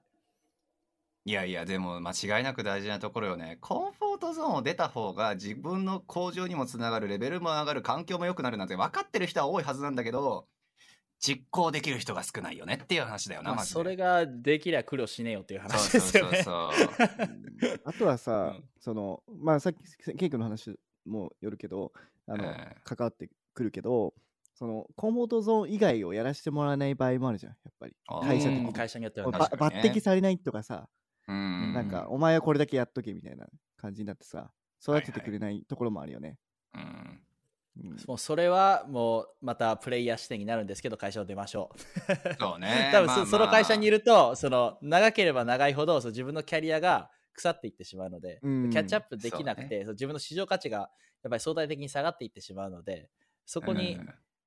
ずっと長いしてしまうとやばいという危機感は、まあ、セルフアウェアネスの一環として持った方がいいかもしれないですね。いやこれさもうこの話さ今回さ日本人のね日本の会社に勤めてる方が聞くとさなんかこんな簡単に会社辞めれねえよみたいなさ ふざけんじゃねえよっつって。いや思っちゃうしさすごいギャップがあってさまああるだろうね。まだまだこの文化の差っていうのはあるのかなっていうのがあいや難しいまあでもよ Web 系だともしかしたらもっと簡単になってるかもしれないけど今は。そうね、うん。ましてやさ俺らからするんだったらビザの制約もないその国だったらどの会社行っても自由みたいな、うん。そんな関係だったらそら転職しまくったらええやんパパパハハハって思うやん。そう。パのはずなんだけどパパパ。パパパってなんですか？ちょっとハハハ笑い、笑いい交換音。そうハハハワがねンピー 悪役みたいな。そうまあまあねっていうのは思うけどでもそれを全然そういう特権があるにもかかわらず嫌だっていうのはやっぱ文化なんだろうね。うあーまあんそう。次、エフェクティブコミュニケーションじゃあ言っていいですか？はい、はい。じゃあ行きまあとしょう。2つぐらいかな、残ってるの。はい。はいはい。えっと、このエフェクティブコミュニケーション読んでて、その前の放送を聞いて、えっと、はい。思ったのが、なんか相手の話を遮らない話になったじゃないですか。あああった。あ あったね。俺の俺のやつでしょ、うん。はい。これ、僕、すごい逆だと思ってて、むしろ遮るべきだと思うんですよね。まあ、会話の質によりますけど、はいてかその遮っても。もう遮るべきだと思います。あの僕うんうんうん。のチームのあの変な文化として、なんうん。か話が長なった時に、いやもううん。そこで話やめて、ちょっと他この話しようって言った人が Slack で DM されるっていうあの謎の文化があって、 nice intervention って言って、例えばセラさんがすっごい話長くなって、ゆうやさんが、あ、でもこの話ちょっと長いからやめようかって言ったら、僕がゆうやさんに nice intervention っていう Slack のメッセージを送るっていう。DM nice inter DM します。 nice intervention っていうのが、そのよく止めたねみたいな、解釈してくれてありがとう。やみんな思ってるってことですよ。内心は。いけみたいな。まあまあそう。まあそう。ようやったっつって。いや間違いないなるほどねまあ、 effective communication の文脈で言うと、僕たちって今ハイブリッド世代じゃないですか。そのうん on-site もあるし、まあリモートもあるし、まあ、時によってはその全く時間が被らない、あ async の場合もあるしっていう。ん。そうですね。その中で effective communication のその文脈をミーティングだけで語ってるのにちょっと僕はこれ驚いてこの記事読んで。あー。まず、はいはい。 effective なコミュニケーションっていうのはそのミーティングだけじゃないと思うんですよね。例えば、うん。そのどうドキュメンテーションを書くかとかとかそのどの場所がそのドキュメントに対して一番いい場所かっていううんとかいろいろあると思うんですけど、ドキュメンテーションっていう文脈で例えを出すと、ケント・シー・ドッツっていうあの僕の大好きなデベロッパーがいるんですけど、彼のドキュメンテーション・コロケーションっていうあの、まあ、記事があって、まあそれにはそのコードに関する記事は、記事っていうかドキュメンテーションは全部レポジトリ内に入れましょうみたいなまあアドバイスの話だったりするんですけど、こういったふうにそのどの人が必要としている知識かをちゃんと見極めて一番見やすい形としてできるだけ簡潔に見れるようにしておくっていうのも一つのエフェクティブコミュニケーションの形だと思っていてやっぱりデベロッパーのリソースが一番デベロッパーの時間がリソースとして一番高価なのでその、うん。ま、うんいつも同じ質問をしてしまうだったり、同じところで PR レビューが引っかかるっていう問題があるのであれば、それは絶対にチームの共有意識にするべきであって、そのリペレティブな会話だったり、コメントを減らすためにできることは、ミーティング以外にもあるよねっていう。で、まあそれは間違いないうん。前回の話、瀬名さんずっとされてたんですけど、そのまあ、自分が出て一言も喋れないミーティングには出るなっていうのもおっしゃる通りで、Spotify じゃない、Shopify の,、あのミーティングはバグ発言ももうおっしゃる通りだと思っていて、もしその自分が呼ばれたとしてもあのちょっと出てみてもう自分関係ないなと思ったらもうボスにまあそのミーティングのオーガナイザーの人にあ自分あんまり関係なさそうだからもし何かあったらまたピングしてってうん。一言だけ入れて抜けるだったりとかよくします。そうよね。それがだから空気感を壊すみたいなななあれ意識が多分日本の場合ってあっておそらく、ね、だからこれ私途中で抜けちゃったらあと多分ぐちぐち言われるんだな陰口か 言われるんだろうなってだからネットサーフィンしてるでしょ？ネットサーフィン。めんどくせえな暇だな最最悪ですよね、それ。それ俺だから俺 長い人がいたらサーフィングしてるんですよね、ゆうさん。いやでもマジでそれで そうそう。だからそれをだからなんてこ片付ければいいんだろうっていうのがずっと俺は引っかかっててにそれこそ文化ですって言うしかないのか。そうだね。のだから、あの、ポリシーじゃない？やっぱその会社の。ポリシーか。まず遮ることをしようっていうポリシーと、あとはい必要なかったらもうすぐ抜けていいよっていうルールをなんかそうね最初に言ってくれるとかっていうだけでもねいいかもしれないよね。でもさそれってケイさんのうん例えばその抜けた時ってさルールとしてそういうの聞いたことあった？会社のルールとしていや、僕が勝手にやってます。で、いや今ね怒られてない多分ので大丈夫かなっていう。いやそうそう多分どこでもそうであ多分本当にみんなあのあこれは俺あんま関係ないなってまあいい悪いチームもどうか知らんけどそうだからそれこそ本当にだからドキュメンテーションとかに残っていなかったとしたらみんなそれするのよ。うん、そう。そういうもんなのかねってだから日本が特殊なのかこっちがまあ特殊というかこっちを我々はスタンダードにするしかないんだけどそう。そのいかにその自分の時間もそうですけどその他のデベロッパーたちの時間を守ってあげるかっていうのも結構大事なうんそうね。観点で、例えばその自分以外にも全く関係なさそうなデベロッパーが何人もミーティングにいたらもうちゃんと名前挙げてあげて、あー僕と彼とは彼、あんま関係なさそうだから、とりあえず抜けるねって送ってあげたら、そのじ彼の時間もセーブできますし。そうね。間違いない。で、うん、あんまりその結果として見えづらいけどそのオーガニゼーション的にはすごいコストカットになってるはずなんですよね。なので、いい結構心がけてやってます。ね意識の問題なのかな結局。言えんのかな、うんなんか日本例えば日本の ミーティングでさ、うんまあ、いわゆる日本の本当にうんでみ上司といて、はいはいはい僕脱げますみたいに言ったら多分えー、みたいな あいつ感じ悪いってなるんだろうねきっと。うんああ、まあなるんでしょうね。なるだろうね。俺本当になる未来しか見えへんもん。うん はい。なのでもうそういう意味で言うんだったら文化。どうそんなこと言われても。違うことをしたらやっぱ怒られるのが日本だからなんか僕とかやっぱそれが嫌で生きづらくてこっち来たっていうのは結構ある、大島さんなんか絶対無理でしょうね。思うもんそそれれ。、それで培った処世術がネットサーフィンってことですよね。ああ、違う違う。効率中だからさいや、だよかそれもなんかそのまあベッドサービスでも一ついいと思うんだよねいいないってことだからさうん別にさその間なんか作業作業できるからさそうね、うん確かにね。まあでも探しあるんだろうな、こっちの会社でも。なんか、よくわかんないミーティングずーっとやってみたいな。あでも僕のボスは結構ミーティング大好きマンなんで、結あー構手を焼いてるっていうか、すぐミーティング差し込もうとするから、すぐ抜けますっつっても、すぐ抜ける人みたいな。うん。やっぱあるんだろうな、結局、結局まあ、カナダであったとしても、どっかどっかにあるんだよ、きっと。まあねだってそれはもう。 Shopifyが問題にしてるぐらいだもんね。ねそりゃそうだよね。そうそう。そう間違いない。はい。まあまあ、というところから、じゃあ、うん。 effective communication一つだけ effective communication あるんですけど、はい。結構長なってますね、大丈夫ですか？超大作だこれうん、大作や大作。超大作になっちゃうな。申し訳ない。いけるいける。えっと、えー何しゃべったとしとったかな。あ、そうそう、 effective communication のその、チーム、めちゃくちゃマクロとかミクロの話になるんですけど、うんえっと、自分の、これ tips になるんですけど、自分が話しかけやすいデベロッパーを一人二人確保しておくっていうのはすごいチームで effective なのでおすすめです。うーん。例えば、うんあの、うんオンボーディングのプロセスの時にあの、はい。誰か入ってきて僕はそんな機会なかったんですけど誰か自分より後に入ってきた時にすごい buddy up するようにしてたんですよね。そしたら、その buddy up した流れでその時に培ったその、まあ、流れって言いますかそのスラックの頻度だったりそのペアプログラミングの頻度だったり、そのどれだけ気軽に相手に話しかけるかっていうのが定着したのでお互いにそのめっちゃちっちゃいダムクエスチョンがある時にすぐ投げ合える関係になったんですよね。うんうん。もう翔太さんもその一人で翔太さんがなんか軽く詰まった時に僕にあのハードルしてきて、まあ、一緒にペアプログラミングしてっていうのができるので、これがすごいエフェクティブで助かってます。こういう人間を一人二人、組織っていうか自分のチームで確保しておくと、あのエフェクティブネスがもう爆上がりなんで超おすすめです。あー。なんか意識しなくっても23人できそうなもんやけどねって思ってしまうのは甘いかな甘いですね。リモートだから余計じゃない？やっぱ。ああそれはあるのかな、確かにね、なんリモかそうか。そうですね。でもさあれリアルでもあるよ。あの オフラインでもあってほどねはい。なんか やっぱ話しかけづらい人とかいるじゃん。いやあのヘッドホンとかつけて 話すよオーラを出してる人とかいるから。うん、確かに。怖い人でも割とこっちでもさ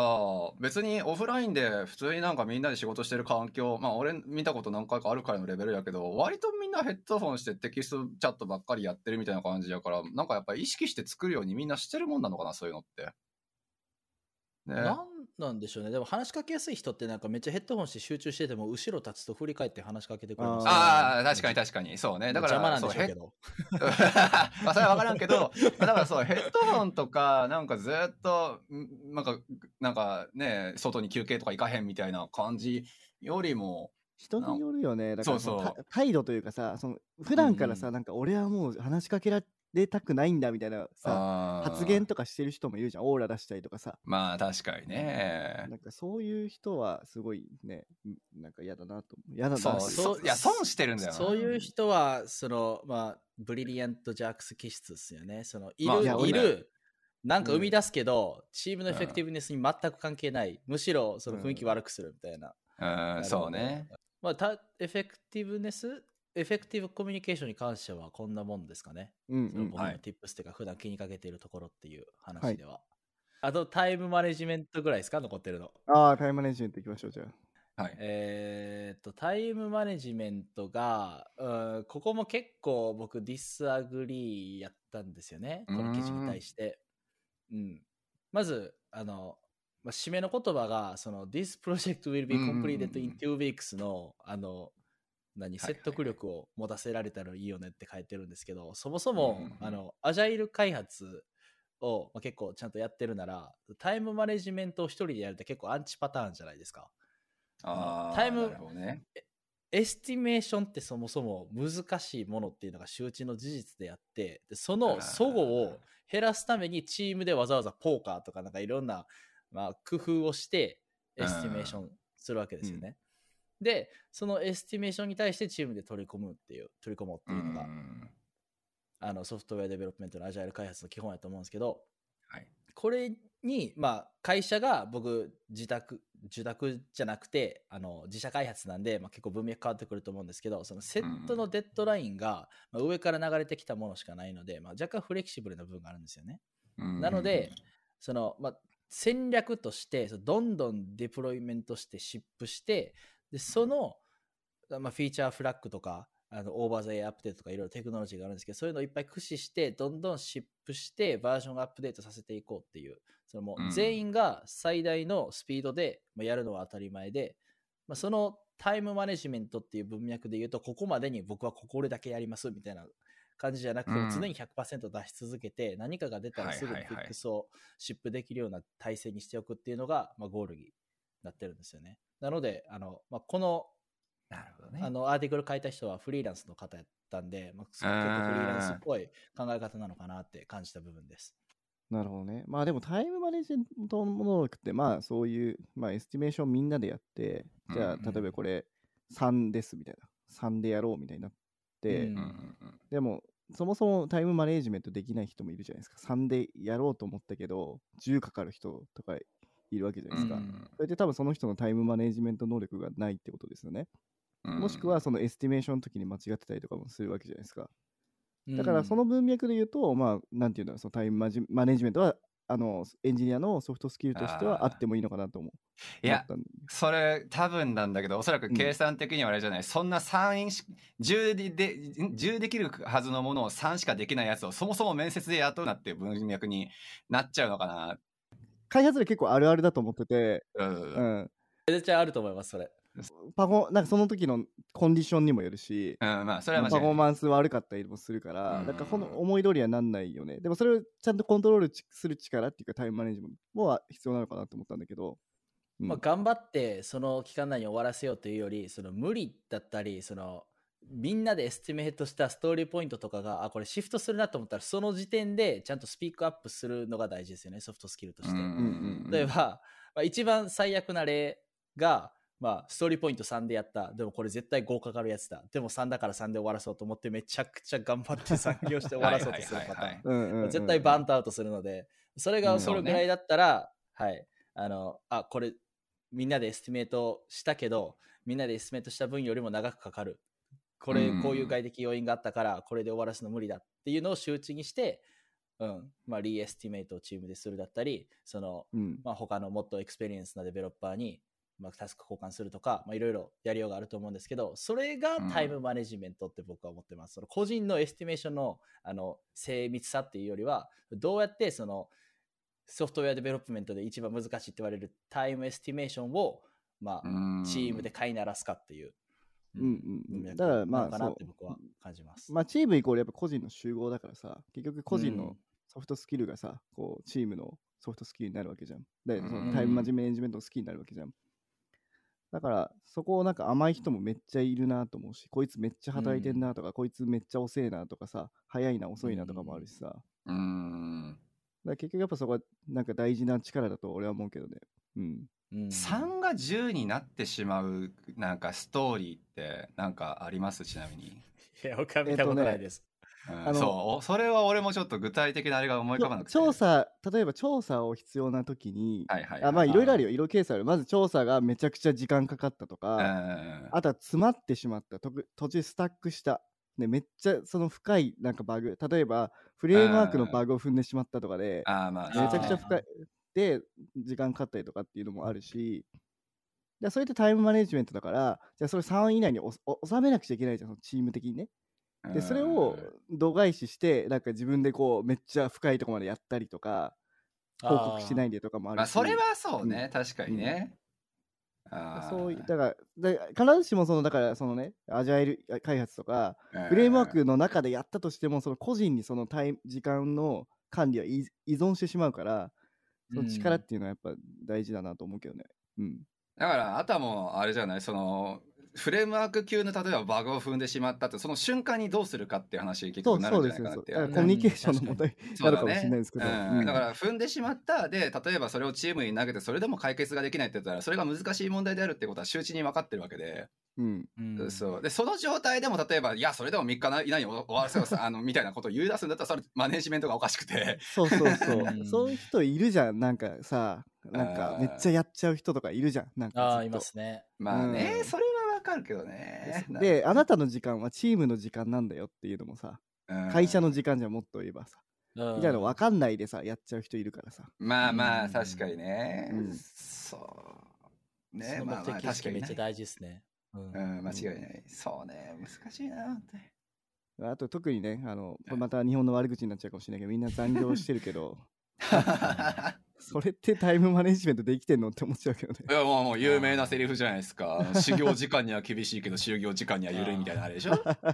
タイムタイムマネジメントのもう崩さ加減がよくわかるみたいな話でしょ？なるほどね。まあでも確かにそれはもう本当にあり得る話かなとは思うので。まあでもタイムマネジメントっていう部分に関してはね、このまあ、あの、俺もこの一番最後の文章の2週間以内に終わらせるっていうことに対して、なんか、何？根拠を持たせるみたいな。俺はこれもちょっとよくわかんないなって俺少し思った部分では確かにあって。そう、うん。2週間以内に終わらせるっていうことを仮に1個のプロジェクトないし、まあ、何？あの、チケットでも何でもいいけども、とりあえずあったとして、で、それに対してじゃあ、あの、みんなでじゃあ2週間以内に頑張って終わらせようねっていうふうに、根拠を持たせて説得材料を持たした上でじゃないと、スタートしちゃダメなのかっていうにはちょっと思って、うんなんか別に、なんだろう、まあ、そのね、開発の流れにもよるし、それは自宅なのか内製なのかにもよるだろうけれども、なんかそこに対してマネジメントスキルだったりとかっていうソフトスキルに入れるんだっていうのは、ああ、へえってちょっと思ったよね。そううん。いいことなのか悪いことなのか分からへんけどねっていう。タイムマネジメントで全部いったことになるのかな？かなはい。じゃあちょっとまとめましょうか。そうっすねあ、。そうですね。そう、いろいろ、まあ話したんだけど、まあ結構ね、あの前半で K さんがすごいクリティカルなことを言ってくれてそうだね。うん。うん本当に理想だよね、それが。ううんん。で、多分僕は結構経験的にいろんな人を見てきたのね。はいはい、で、はい。ケイ君はすごい今恵まれていて、まあ2社目だっていうのもあるし、うんうんえっと北米っていうのももしかしたらあるかもしれないけど、結構スクリーニングされたいい人たちを見てきてるから、はいはい。うん僕は結構その、その理想じゃない部分もすごい見てきたから、うんうん。なんかそれがすごいあの面白いところで、なるほど。うんなんかこれからケイ君はもっといろんな人とか見て 見ていくのかなとかね、いろんなもっとね、大きい会社、大きい会社に行けばさ、行くほど多分スクリーニング漏れる人出てくるかまらさ、あそうだね。それは間違いない。だからそういうのでどう変化していくのかなっていうのも気になったし、うんうんうんなんか理想を忘れたくないなって個人的には思いました。なんかまあ、次回にはね、もうこんなやついねえいねえよって言ってるかもしれないですけど、ま まあ、あんなこと言ったけど、あのオラオラみたいな。そうね。いや、でも俺ちょっと後悔が一個だけあるのがね、やっぱりさ、こう聞いてる人たちって、今から目指す人がやっぱり多いとは思ってるよね、おそらく。すでにいるっていう人よりも。うんはいはいはい。だから目指す側からするとさ、K さんの今日の話って、もはやもう K さんが、K さんが天才にしか多分聞こえてなくて、おそらく。うん。そう、ソフトスキルの点で見るんだったら、天天部の才をおそらく持って生まれたサラブレッドみたいに多分聞こえてて。そうそう。うんなかなかだから文化の違いやったりね、さっきの言った会社の規模の違いやったりとか、環境の違いやったりとかっていうので、やっぱり育つもんなんだろうなっていうのは、そういうところもあるんだろうなっていうのはね、うんうんそう。やっぱり結構考えさせられる実は内容だったなっていうのが俺はありますね。うんなるほど。はい。ちょっとまあその辺も踏まえて、残り3点の、あの、いろいろちょっと話を聞いてみて、総括ちょっと、ま、もう一回やりたいね、どっかで。ああ、いろんうなんお三方の。そうそうお四天王の話を聞いてみてよおしん型。そう、おしん方、おし天皇方をちょっとお話聞いてみおして天よ。皇型。いやそうーなんかさ、みんな多分違う角度いでや、、そうだろうね。あの、意見があると思うから、すごい、うんなんか、それもね、もちろんオープンマインドで聞いて、はい。皆さん行くことが大事ですね。これがオープンマインド聞いていや、でも今回はあの難しいな。一プレイヤーという視点で語らせていただきました。あ ぜひぜひありがとうございました。いや、すごい勉強になった、俺も。いやー勉強になりました。うんじえっ、と、次回、次回はあれかな？次回はあの、シニアの、はいえっ、と、浩平さんかな？おそらく。浩平さんの、おえーー楽しみだ。ソフトスキルについて聞き聞きたいと思います。は。はいい。じゃあ、今日はありがとうございました。はい、ありがとうございました。ありがとうございました。お疲れ様です。はい、お疲れです。このエピソードを聞いたあなたの感想を Apple Podcast のレビューでお待ちしています。番組チームでコメント欄をすべて読んでいますので、えー今後の番組を良いものにするためにあなたの感想をお待ちしています。Spotify でお聞きの方は番組フォローを忘れなく。フォローするだけで番組のサポートにつながりますのでご協力お願いします。